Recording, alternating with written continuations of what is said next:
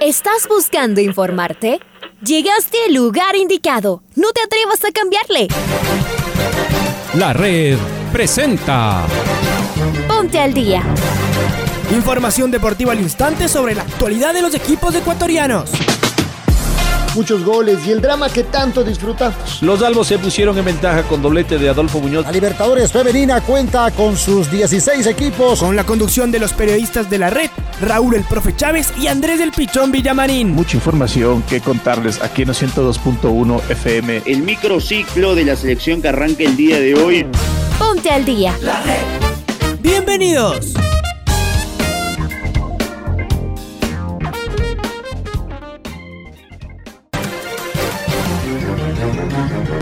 Amigos, amigas, hola, hola, ¿qué tal? ¿Cómo les va? ¿Cómo están? Tengan ustedes un cordial y afectuoso saludo. Bienvenidos y bienvenidas. Aquí estamos en el micrófono la radio que nunca se fue, de la que está siempre día viernes, al fin viernes, hoy 17 de septiembre del 2021. Les saluda Andrés Villamarín Espinel como todos los días.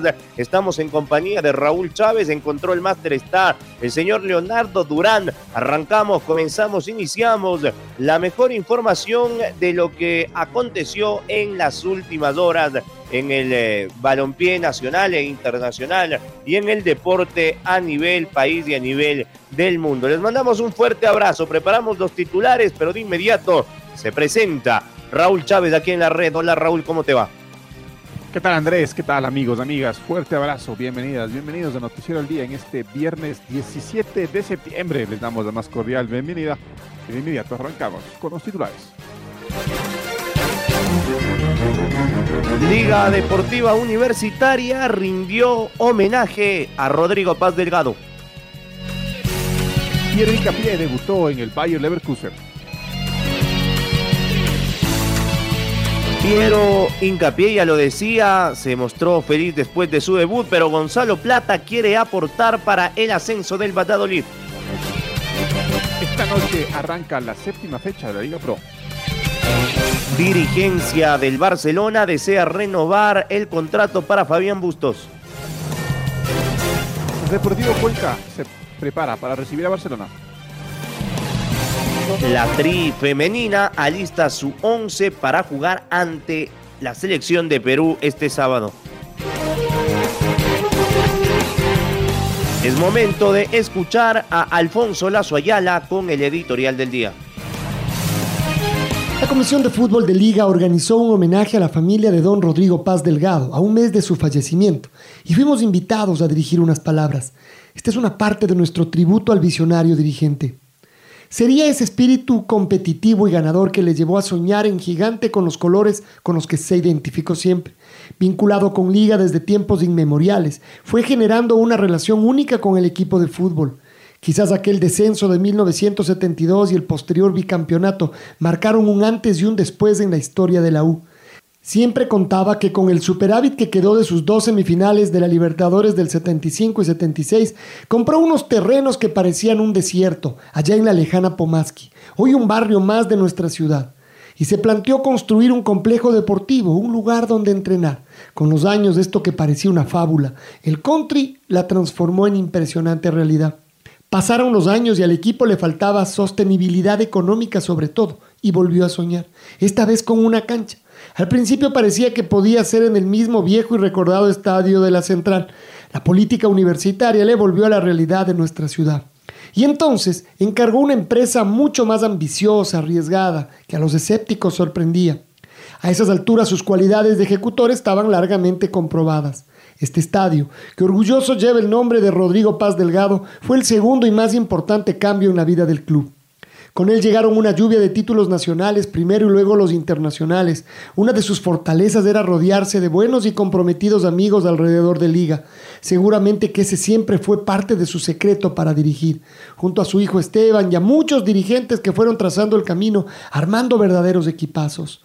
Años intensos donde la historia futbolera de Liga se transformó. No siempre acertaba, ni mucho menos, pero estaba dispuesto a jugarse por aquello que creía, no solo en el fútbol, claro está. Rodrigo Paz, pese a ser un apasionado por sus colores, tenía claro que en sus archirrivales también estaba el éxito de nuestro balompié. Decía que la liga necesitaba adversarios fuertes. Pensaba que el superclásico con el Aucas tenía que vigorizarse. Mencionaba al Deportivo Quito y al Nacional y el duro golpe que era para nuestro fútbol, el quiteño, que dos de sus emblemas estuvieran en una situación tan complicada. Incluso hablaba de la Universidad Católica con quien recordaba las tardes de clásicos universitarios de los 70s y 80s. Se jugaba todo por su liga, pero entendía perfectamente la necesidad de contar con rivales referentes. Vivió incansablemente su pasión futbolera, su pasión por la música, especialmente la tropical, su pasión por la ciudad, su pasión por sus amigos y creo yo, la más grande de sus pasiones, la que sentía por su familia, por su señora Cecilia que estuvo ahí siempre, en cualquier circunstancia, por sus hijos, Gloria, la querida Goy, alentando siempre a su lado en el estadio, Esteban, el que se puso el equipo al hombro y ha tenido que dar la cara cientos de veces. Y Verónica, la Vero, que gozaba con cada festejo y cada nueva locura de su papá. Y luego todo el amor a sus nietos, que fueron creciendo con la imagen de un hombre que recibía cariño a cada paso. Creo que somos afortunados, pues aunque Rodrigo Paz Delgado, cuyo nombre se resistió a poner hasta el último en este su estadio, ya no esté físicamente junto a nosotros, sus buenos recuerdos nos iluminarán día a día y si eso no alcanzara, no faltaría quien le recuerde cómo era ese papá y abuelo, un oso inmenso en verdad, de pasión ilimitada, en el tiempo y en el espacio, y en estos graderíos su nombre sonará.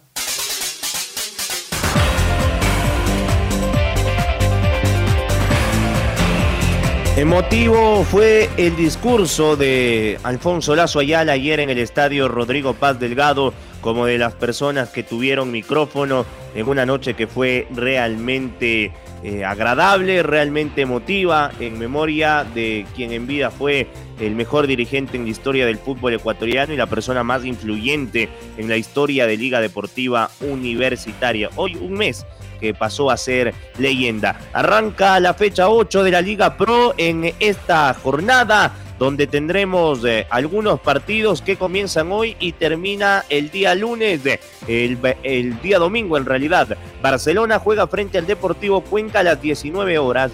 Esto es eh, en el Estadio Banco Pichincha esta noche. Mañana tendremos también eh, otros partidos en el Estadio eh, de la ciudad de Manta. Delfín juega frente a Sociedad Deportiva Aucas pero antes hay un eh, partido, ¿no? Orense enfrenta a las 3 de la tarde al Guayaquil City. El de Delfín Aucas es a las 17.30 y el que se juega la noche a las 20 es el de 9 de octubre frente al Mácara. La jornada se cierra el domingo a las 14 horas Olmedo Muchugruna, 16 horas con 30 técnico universitario frente al Manta y a las 19 horas el partido de la fecha entre Liga Deportiva Universitaria y el Club Sport Emelec.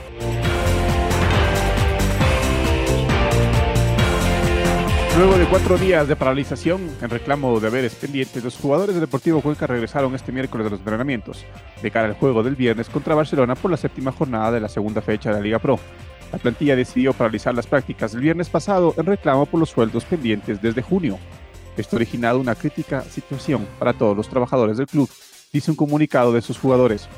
Tras negociaciones, la dirigencia del club detalló que se realizan gestiones para encontrar una solución definitiva al tema económico hasta la finalización del torneo. Comunicado que tuvo acogida entre el plantel, el cariño y el respeto a la institución e hincha fueron los motivos para regresar a las prácticas y preparar el partido frente a Barcelona el día de hoy.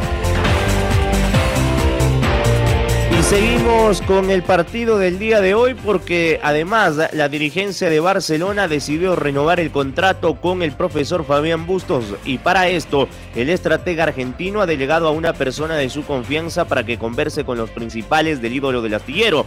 Por ahora Bustos tiene toda su concentración en los partidos que se viene para el equipo guayaquileño y prefiere no distraerse con estas negociaciones. Existe la predisposición de las dos partes pero el estratega ya ha sido tentado por clubes de otros países donde incluso le han ofrecido una mejor remuneración. Sin embargo, la prioridad la tiene Barcelona. Esta noche, seguramente sabe el equipo de este hombre, de Fabián El Toro Bustos, que no puede ceder ni un solo punto, pensando en que las últimas tres jornadas en Liga Pro las ha perdido. Hoy frente al Cuenca y el miércoles la semifinal de ida de la Libertadores frente al poderosísimo Flamengo.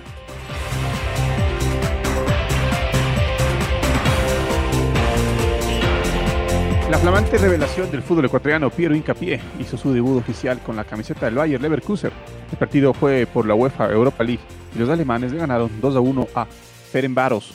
Incapié ingresó al gramado de juego al minuto 66 en sustitución por Daley Sikraven.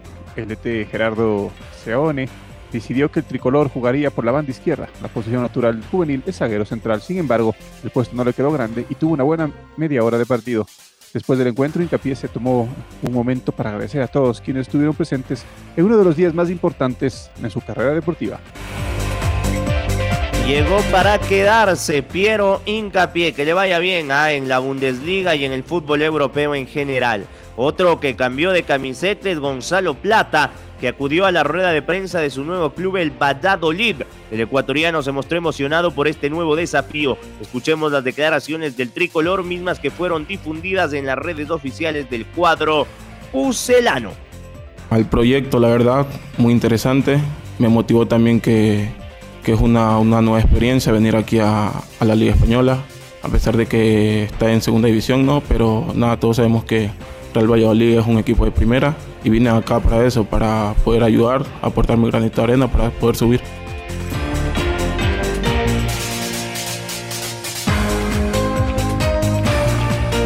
Y tras un mes de fallecimiento de Rodrigo Paz Delgado, se realizó un homenaje póstumo en el estadio que lleva su nombre. Cuatro invitados dedicaron palabras del eterno dirigente Albo. Francisco García, voz por 20 años del Estadio de Liga, inició el homenaje mencionando Rodrigo Paz Eterno. El fútbol reconoció en él el más grande dirigente, uno de los dirigentes del equipo Isaac Álvarez. Recalcó que Rodrigo Paz siempre recordaba el momento más emotivo del Maracanazo en el 2008. Rodrigo pensaba, hablaba, socializaba y ejecutaba. Con su ejemplo nos enseñó a trabajar en silencio, Diego Álvarez. El directivo finalizó su intervención con las siguientes palabras. Rodrigo pensaba, Decir don Rodrigo Paz es sinónimo de pasión, también es sinónimo de ejecutor. Proponerse una meta y luego ejecutarla. Inició Alfonso Lazo. El periodista deportivo recalcó que junto a su hijo Esteban, muchos dirigentes forjaron un camino para el éxito en Liga. Sus buenos recuerdos nos iluminarán día a día en el tiempo, en el espacio y en estos graderíos su nombre sonará, sentenció Alfonso Lazo entre lágrimas. Uno de los amigos más cercanos de don Rodrigo Paz Delgado, Rafael Herrera, dio a conocer a todo el público que esa amistad no inició por liga, más bien unieron lazos de amistad al ser padres de familia del colegio de sus hijos. Rodrigo acudió a la universidad para poder tener el suficiente respaldo, sostuvo Herrera. Una de las palabras más importantes del licenciado Herrera fueron que siempre pensó, Rodrigo es la liga, es la liga, como liga es a Rodrigo. El último invitado en brindar unas palabras fue Osvaldo Hurtado, que dijo, me invitó a conocer el lugar en donde iba a levantarse el estadio. Me hablaba con entusiasmo. Inició el expresidente ecuatoriano. En el homenaje estuvieron presentes directivos, amigos y familiares. Al finalizar, llegaron hinchas al estadio para entonar cánticos dedicados a la memoria de Rodrigo Paz Delgado. Emotivo lo que sucedió ayer en cancha de liga. Vamos con el fútbol femenino porque las dirigidas por Emily Lima han trabajado esta semana doble jornada pensando en su partido amistoso de este sábado. Maite Montalvo nos cuenta los detalles. ¿Qué tal Andrés y Raúl? Un fuerte abrazo para ustedes. Tengo más novedades sobre la tri femenina que continúa con sus trabajos en la casa de la selección previo al primer juego contra Perú de esta fecha FIFA en septiembre. El equipo de todos ha realizado doble jornada en entrenamientos con énfasis en circuitos de espacios reducidos y disparos de pelota parada. Este sábado desde las 15 horas Ecuador recibe a Perú en el Estadio Independiente del Valle en el que marcará su quinto juego amistoso que se ha jugado durante la temporada 2021. El objetivo, compañeros, de esta convocatoria es mantener un nivel alto de competencia para poder enfrentar en las próximas fechas a Perú, Argentina y Venezuela. Existieron cambios en la lista de las convocadas. Carla Capurro y Amaranta Delgado no fueron parte de la convocatoria y ya saben que en su lugar han sido llamadas Alexis Valencia y Milagro Barahona, que ya están completamente acopladas a lo que es esta convocatoria. Las jugadoras están motivadas y asentando las bases para poder estar en un futuro en lo que les importa a las dirigidas de Lima, en la Copa América Femenina 2021 y también en el Mundial de Fútbol que será en los próximos años. Así que compañeros, está todo listo. La Tri Femenina ha trabajado muy arduo en esta semana para el primer partido. La próxima semana, de igual manera, con otro equipo y con algunos cambios, también se va a enfrentar a Perú en esta fecha FIFA de amistosos en cuanto al fútbol femenino. Regreso con ustedes con mucho más. Un abrazo. Un abrazo, un abrazo Maite, gracias por tu información. la selección ecuatoriana de bolos regresó a la competencia internacional tras un año y medio de para a causa de la pandemia. El equipo tricolor se destacó en el Campeonato Sudamericano Senior desarrollando en las instalaciones de la Videna en Lima, Perú. Estamos con Marco Fuentes, nos amplía la información. Marco, buen día, ¿cómo estás? ¿Qué tal Andrés, Raúl, amigos, amigas? Eh, un gusto saludar con ustedes a esta hora a través de la red. En efecto, la Asociación de Fútbol de Japón oficializó su renuncia a ser la sede del Campeonato Mundial de Clubes de la FIFA, evento previsto para diciembre de este año debido a la situación que atraviesa el país a causa de la pandemia. La Federación Nipona de Fútbol, en un comunicado oficial, informó a la FIFA esta decisión de no acoger la competencia para esta edición y ahora la FIFA empieza a trabajar para decidir cuál será la nueva sede por el momento uno de los pocos países que algo de interés han mostrado por hacerse cargo del evento es Sudáfrica. Esperaremos, eh, por supuesto, la decisión definitiva por parte de la FIFA. En eh, lo que tiene que ver a la Federación eh, Japonesa, a la Asociación Japonesa de Fútbol, acoger el Mundial de Clubes formaba parte del programa para conmemorar el centenario del organismo. Sin embargo, debido a las dificultades en torno a la evolución de la pandemia en Japón, tuvieron que renunciar a esta posibilidad. Recordemos que la FIFA tenía previsto este Mundial de Clubes para diciembre de 2020, sin embargo, precisamente a causa de la pandemia, todo debió postergarse para finales de este 2021 en un formato que se iba a mantener con el tradicional esquema de juego de siete equipos previo a la reprogramación de las competencias internacionales.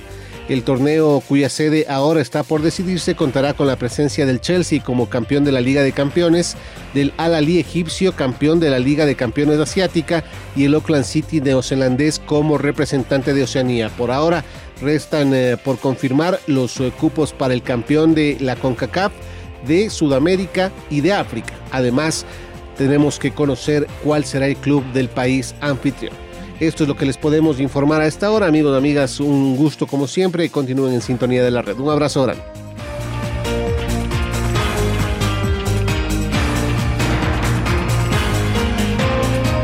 Vamos ahora con el tenis y, lo escuchamos a un experto en el deporte blanco, el señor Kenny Castro, en medio del Challenger que se lleva efecto en el club Arrayanes acá en Quito. Y ahora, bueno, pues el Challenger regresa después de cuatro años eh, con Nicolás Lapenti al frente. Del otro lado, ¿no? ya no como tenista en la cancha, sino viendo que toda la organización esté adelante en esta edición 2021 en la que él ha tenido la gentileza de pedirle que le colabore y estamos ahí nosotros arrimando el hombro para este torneo que se juega en el Arrayanes Country Club y que termina este próximo domingo, Alfonso. ¿Cómo se están dando las cosas? Háblanos un poquito ya en materia de, tenis y, de lo que te decía de, los, de lo que pasó ayer con nuestros ecuatorianos. Sí, eh, ayer eh, teníamos nosotros la expectativa que los duelos de los ecuatorianos con los franceses, Nino Gómez y Roberto Quiroz, eh, pudieran salir adelante, no solamente por el, ranking que tenían ellos, o que tienen, no dicho Nino Gómez, que es 171 el ranking, y mm, Roberto Quiroz, que está también tratando de confirmar el buen inicio de año que tiene, está 284 sobre los franceses que estaban ahí por el ranking 300. Sin embargo, em, no pudieron sacar, digamos, esa, ese mejor presente y, en altura un poco, un poco se equiparan las cosas, ¿no? El jugador de repente que tiene un mejor nivel con otro jugador que está tratando de meterse, ¿no? En altura así en el tenis se equipara. Yo no digo que por eso perdió,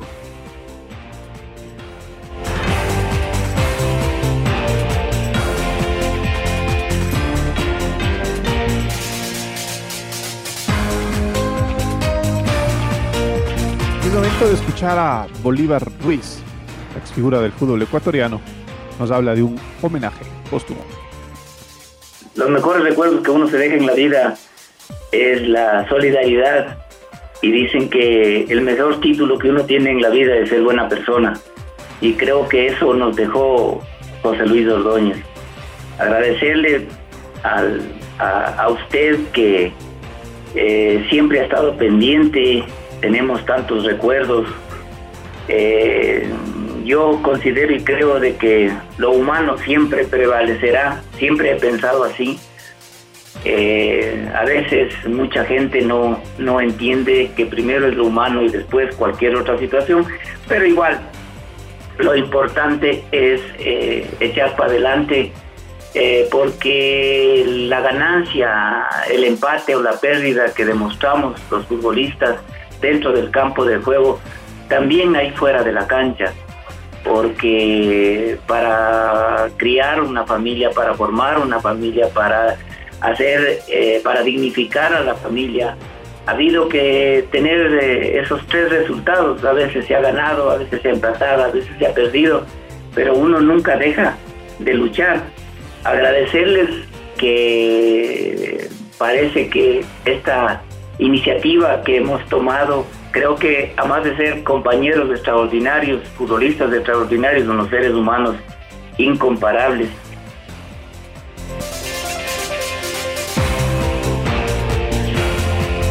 Ojalá este torneo eh, sea muy pero muy del agrado de la afición capitalina y además de, en memoria de Maradona Ordóñez, otra de las víctimas de esta pandemia. Presentamos el gol del recuerdo. El gol del recuerdo. El 17 de septiembre del 2020, Independiente del Valle recibió a Flamengo de Brasil en el Rodrigo Paz Delgado por la fase de grupos de la Conmebol Libertadores. Los Rayados impusieron 5 a 0 al Mengao. Recordemos el primer tanto del partido, obra de Moisés Caicedo, con los relatos de Domingo Valencia y comentarios de Reinaldo Romero y Lucho Quirós. Todos los compañeros que tiene cerca tienen un hombre del Independiente encima. Impulsa el balón hacia campo rival por el sector zurdo. No corrió Georgian de Arrascaeta, por eso la baja con tranquilidad Ángelo Preciado. La toca para Cristian Pellerano. Se viene el número 16. Se mueve Moisés Caicedo. Aparece solo Beder. Recibe el 15. 4, 5 contra 4. Beder cerca del área para Moisés. Torres, ahí está, solito Caicedo. ¡Gol! ¡Gol!